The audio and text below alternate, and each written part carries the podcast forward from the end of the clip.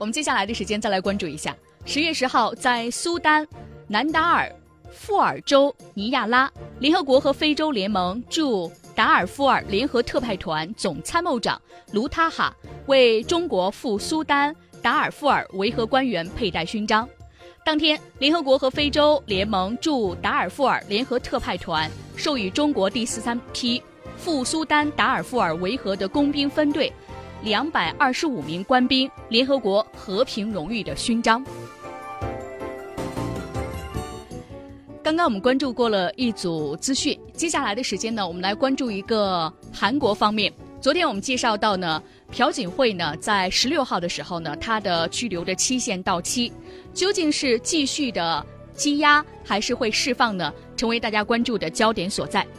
朴槿惠目前已经入狱了半年，引发外界的密切关注。根据韩媒的消息，朴槿惠的一审羁押期限截止到下周一，也就是十六号。韩国法院很可能在本周五十三号前决定是否延长羁押朴槿惠。韩国首尔地方法院刑事合议二十二庭十号上午开庭，听取了关于羁押延长必要性的辩论。检方的理由是，从以往出庭表现出来看，朴槿惠获释很可能会影响案件的正常审理。本案多名重要证人都曾经在朴槿惠执政期间听命于他，朴槿惠还在任内掌握了涉案企业的内情，有必要延长羁押，防其施加影响力、唆使翻供，或者是毁灭、伪造证据，以便尽早揭示干政门的真相，并且问责。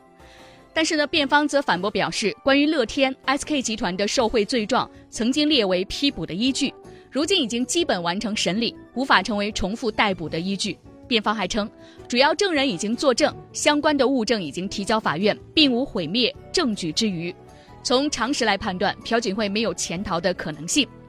而审判长表示，如果延长羁押，将适用于潜逃、毁灭证据等一般拘禁的标准。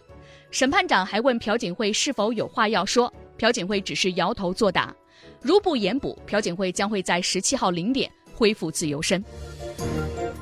另外，根据韩国中央日报十月十号报道，韩国共和党总裁申东旭针对韩国前总统朴槿惠的拘留期限延长问题，当天发文表示，百分之百会被释放。申东旭写道：“朴槿惠的拘留期将会在十六号到期，某些丧心病狂之人居然提出延长拘留期限的要求，然而公正的人民是不会同意的。朴槿惠百分之百会被释放。”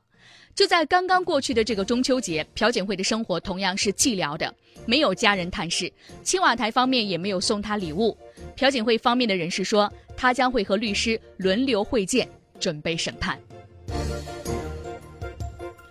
与此同时呢，根据海外网十月十一号的消息，自从朴槿惠陷入到亲信干政事件以来，他执政时期的各种黑材料就接二连三的遭到曝光。最近呢，又有一份黑材料被公之于众。有趣的是呢，在这个由韩国总统府秘书室编制的文件中，竟然出现了“王健在时，当扶世子上位”这样的堪比韩剧台词的内容。消息一出，舆论哗然，被认为是朴槿惠政府介入三星集团经营权继承问题的证据。在这份文件中，三星集团的掌门人李健熙被比喻为王，他的儿子三星电子的副会长李在镕被比喻成王世子。文件称，当下正是三星解决经营权继承问题的黄金时间，这表明韩国政府有组织的操纵三星的继承问题。然而，在文中还写到说，经营权的继承问题是目前三星最大的待解事宜，政府可以发挥很大的影响力。不过呢，对于李在镕的经营能力，文件评价为有待验证。原文写道：李健熙作为一手打造三星电子的掌门人，他的经营能力毋庸置疑。不过呢，李在镕的能力有待验证。另外，根据韩国《东亚日报》报道，李正在公开的三份文件是从总统的档案馆当中获取，全部为一般档案。李健熙呢，在二零一四年的五月十号，因为突发急性心肌梗塞被送往医院，接受了心脏复苏术，至今已经在医院接受三年多的治疗。在期间呢，李健熙没有办法正常参与企业的经营。他的独子李在镕逐渐成为三星集团的实际掌权人。我们知道李在镕呢已经被判了几年的有期徒刑，当然会不会出现一些别的特殊的情况或者是突发的情况，目前还不得而知。但是我们看到呢，这一份又一份的材料呢，确实显示出朴槿惠呢在任的时候呢，对于三星电子的继承人的问题，确实出现了政府插手的问题。那他背后的这种受贿的嫌疑，可能也没有办法洗清。